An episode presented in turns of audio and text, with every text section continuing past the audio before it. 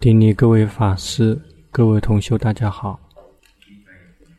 刚才吃饭一个小时，还剩下一点点时间。大家开的是哪部车？开前面那部车开的多，还是开在后面的车开的多？我们行善的时候，前面开的比较多一点。我们的心照做不善，我们就是在后面的车加油门。昨天讲到刻意修行，老师介绍给大家说，必须要有刻意，但是在刻意之后，就会有刻意想能够觉知清楚。什么时候刻意想清楚的觉知，心正常的状况就会跑过去找那个境界。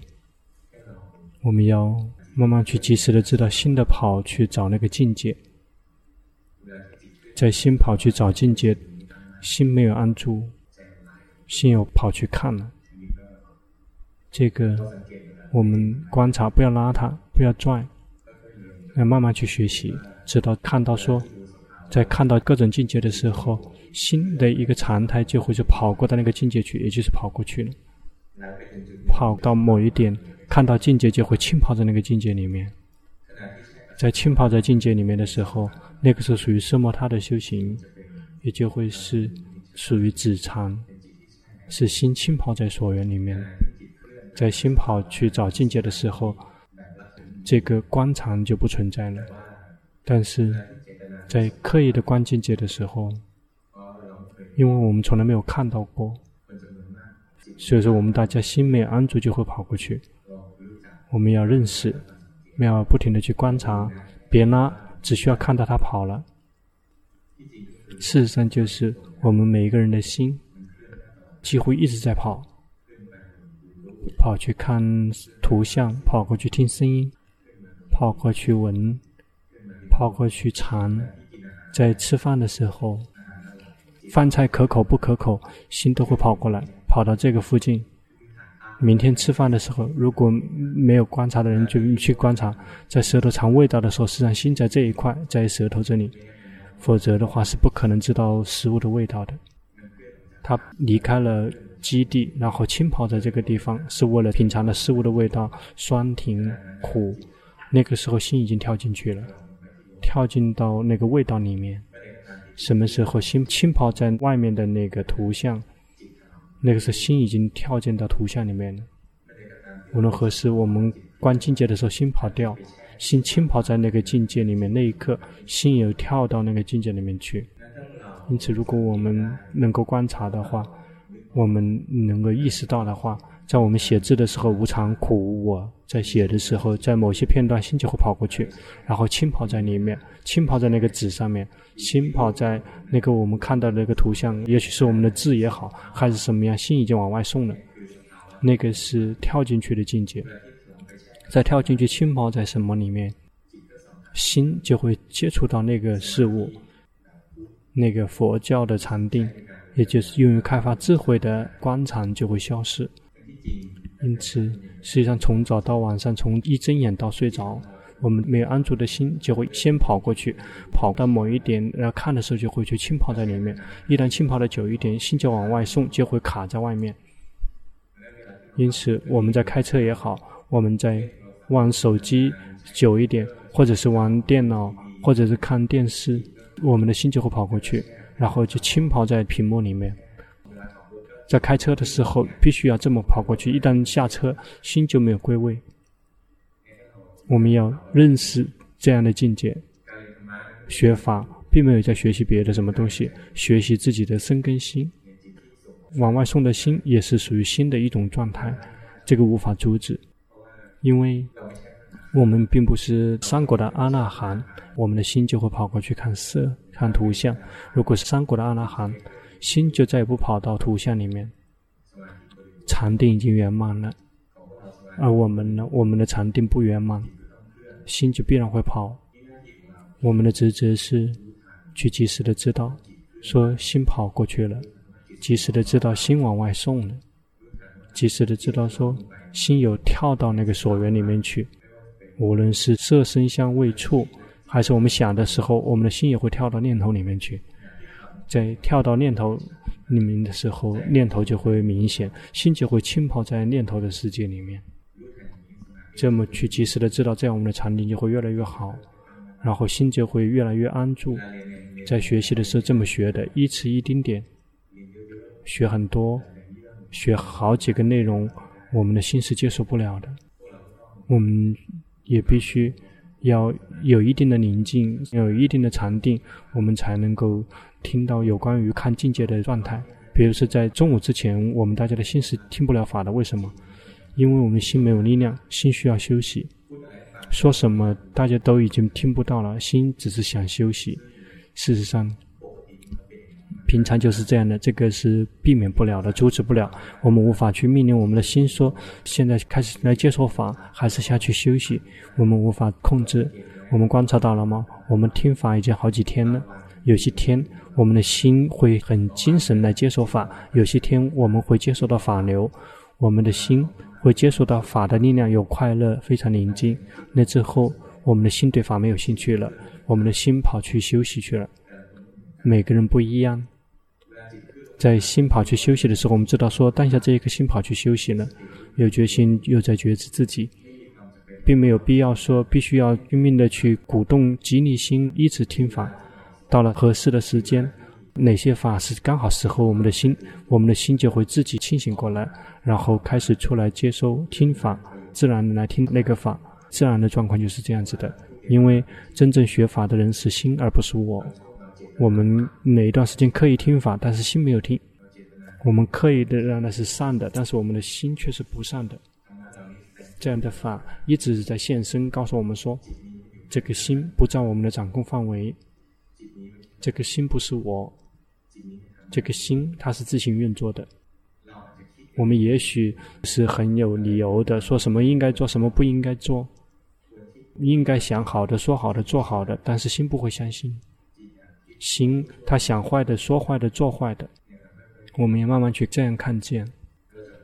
我们要想安全，我们就不停地去培养决心，直到决心的力量逐步的提高，常常的升起，不停地去及时的知道各种造作，各种各样的造作，无论是好的还是坏的，就无法控制心。在那些不好的控制心的时候，我们就会怎么办？我们就会破戒。做坏事，在信仰控制我们的心，就会发生什么？对吗？就会拼命的做功德，有什么东西都全都付出去。那时候信仰控制了心，说好吗？好，是善的。但是在信仰很多的时候，有时候智慧没有。那个应该做多少，适合做多少，这样的理性就会消失，就会只是想想多多的做，拼命的做。在我们可怜别人的时候，那个可怜控制我们的心，我们没有决心，没有智慧，看到说这个可怜也是一个造作出来的境界，是被心觉知的对象，这个可怜就无法控制我们的心。我们那时候就全力以赴的去帮助别人，有多少钱都可以给他，可以接收他所有的要求，然后后面在那抚摸自己的伤口。当事情过去了之后，那个可怜已经没有控制心了，然后就会觉得说。刚才给的太多了，这样的情况也有，是真的。刚才真不应该承诺的，为什么发生这样的状况？发生这样的状况是因为那个时候可怜非常强烈的控制了我们的心，我们的心并不是自由自在的，没有决心，没有智慧，在各种各样的感觉控制心的时候，事实上是有吃的，包括善法。很强的控制心的时候，心也是有吃的。心被控制，做什么东西都是不理智的。在贪欲控制心的时候，看什么东西全部都很好。我们喜欢的人，我们就看不到他的弱点。他说坏的、做坏的、想坏的，我们都会有理由和有借口说：“哎，他应该这么做。”事实上。全部是烦恼习气的理由。为什么？因为那一刻我们是有偏见的，因为烦恼习气控制心，也称之为偏见加上贪欲，带着贪欲的偏心。比如我们大家好几个人都已经有家庭了，感觉到了吗？我们真的在一起的时候，我们的贪欲没有一直控制我们的心，不像我们刚刚开始谈恋爱的时候，我们刚刚在热恋的时候，什么东西都很好。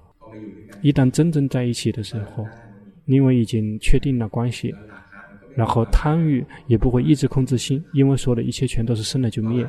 一旦贪欲没有控制心，心是自由自在的，有决心有智慧，然后就会看见很多的缺点。那个时候已经太晚了。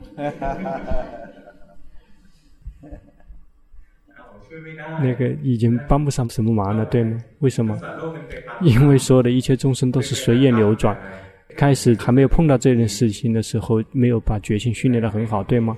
没有把这些音播得很好，到了时间就必须接受相应的结果。因为偷懒、懒惰，到了时间，恶业现前，必须要见到这个人。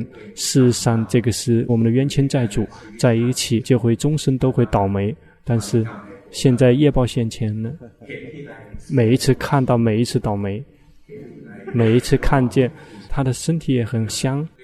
那个称之为，在相爱的时候，这个世间全部都是玫瑰色的，看到什么东西都是很好，感觉到了吗？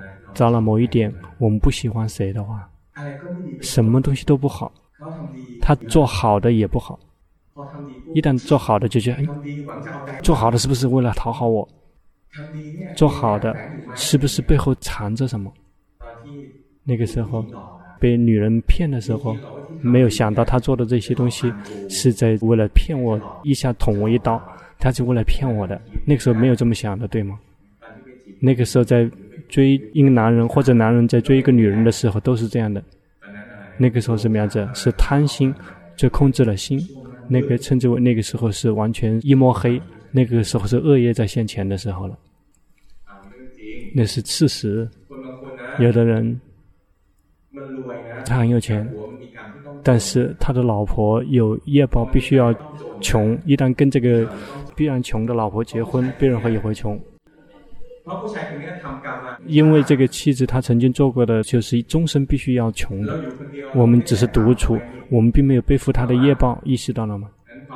但是我们一旦跟这个终身要穷的人一起过日子，会发生什么？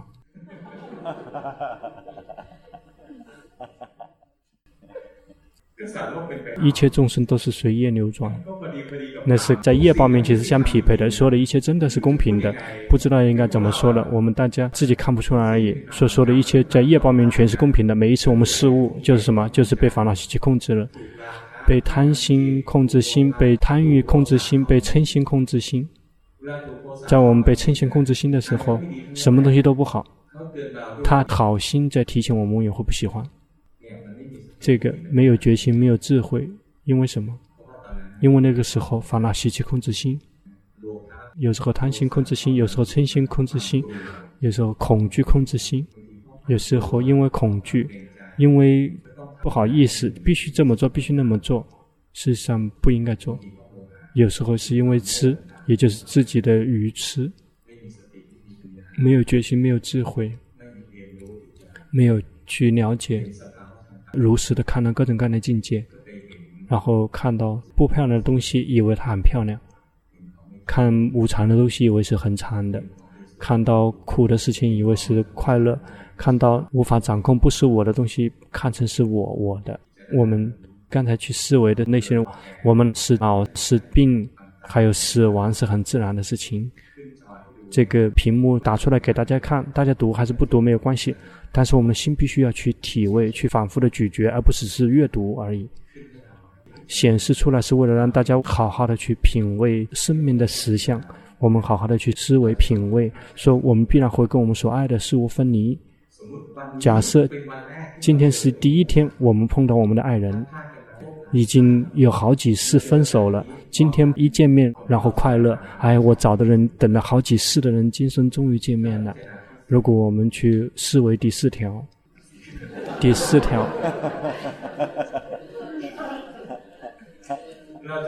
我们就必然会跟我们所爱的人和所心爱的人分离，是很正常的事情。今天见面说明什么？说明这个是分离的起点，未来就一定会苦跟伤心的。如果我们不去体会，说的一切都很好。显示出来是为让大家去体会跟思维的，而不是你出生还是不出生没有关系，但是必须好好的体会，不停的去看，有决心，有智慧，有什么样的感觉升起，那些感觉，无论是贪、嗔、痴、爱，还是恨、妒忌，还是满意不满意，全部都是被心观察、被心觉知的对象而已。那些事物不是心，那些事物是涌现出来的，是随顺因缘呈现出来的。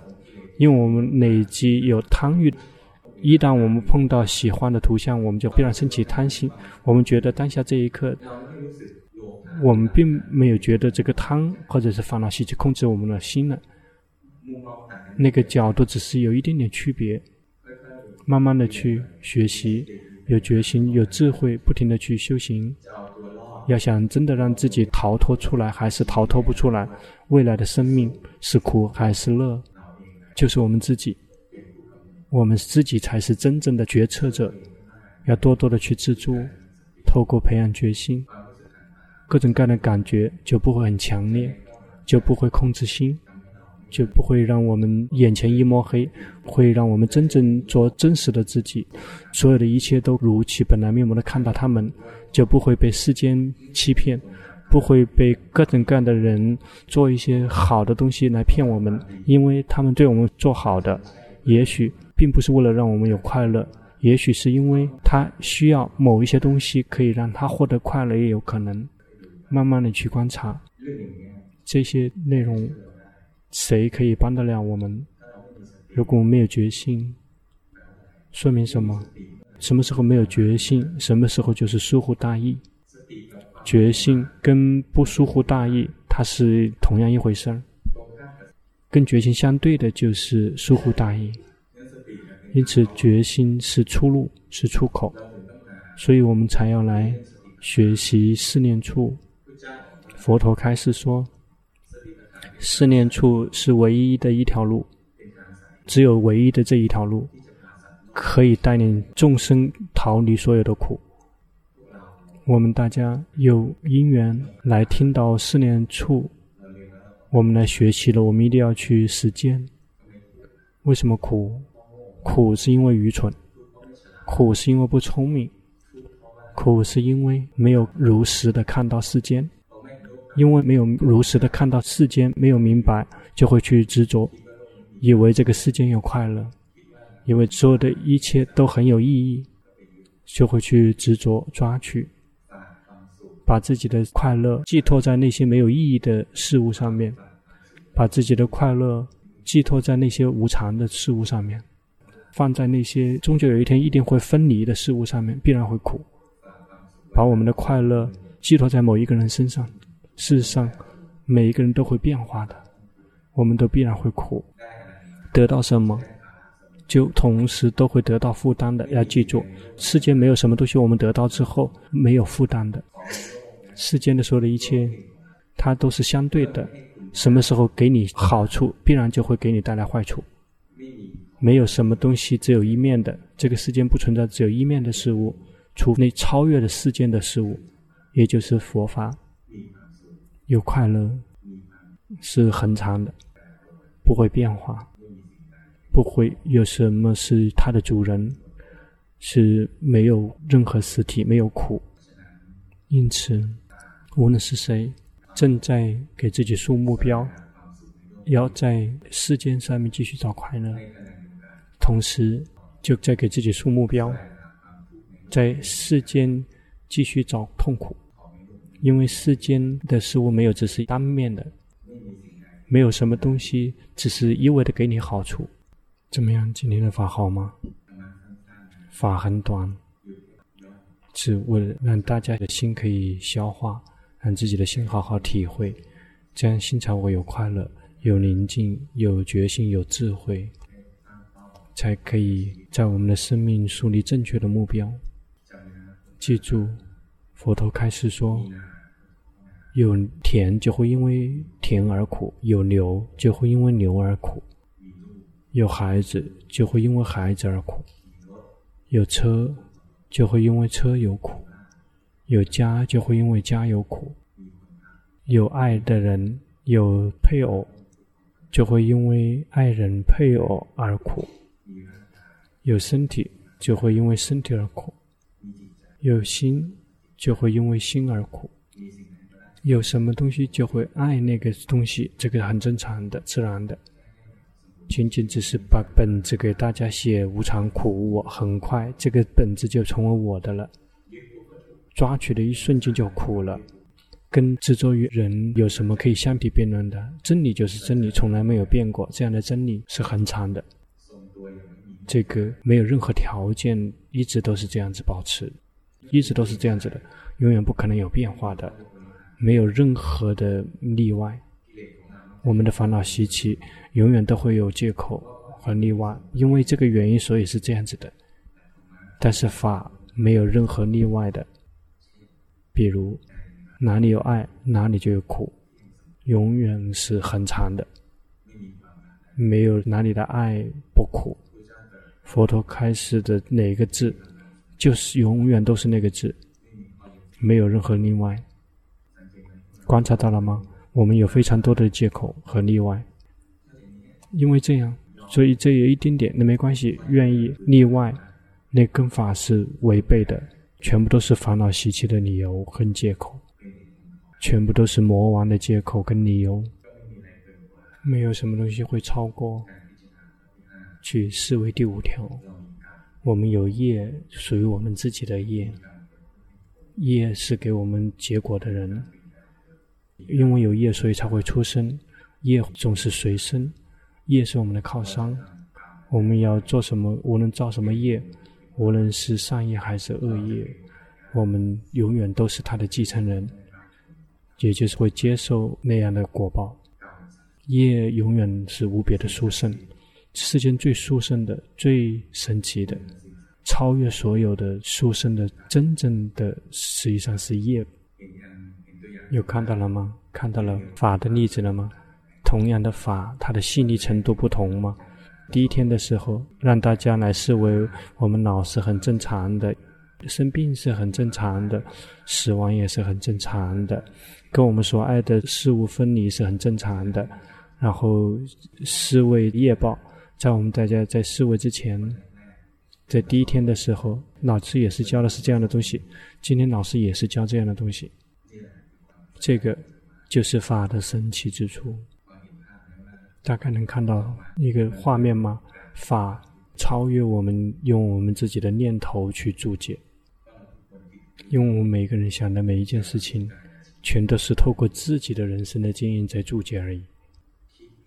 从我们的烦恼习气的角度在思维，但是法是从纯净无染的心田里面流淌出来的，从完全没有烦恼习气的佛陀的心田里面流淌出来的。大家透过我们头脑思维出来的法，那是仰赖于烦恼习气思维出来的。真正的法，听了之后，我们的心就会宁静，就会有力量，就会寂静，就会有智慧，就会从世间的执着跟抓取中慢慢的松脱出来，就会为我们的心铺一条路，能够如实的看到这个世间。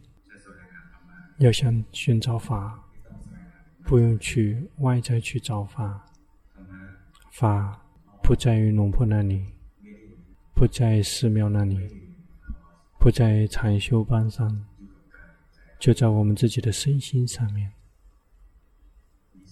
有决心，有正确的禅定，去认识了解，在我们的身心上面去探索。超越自己的身心之外的，全部都是外在的法。那个是外在的事物，那个还不是我们的。因此，四念处，所以才会目标是让我们要去学习了解自己的名色身心，仅仅只是局限在这一块，而不是别的事物。为什么？因为。我们自己的名色身心本身就是苦，苦必须要知道，那去哪里知道？必须要去要知道自己的名色身心，也就是必须要休息四念处。因此，无论谁说什么，正在休息四念处，那个人就正在知苦，正在修习四圣地里面的第一条，也就是苦必须要知。无论什么时候，如果能够彻底的知苦，就会断苦因，清楚的照见涅槃，然后圣道就会自行圆满。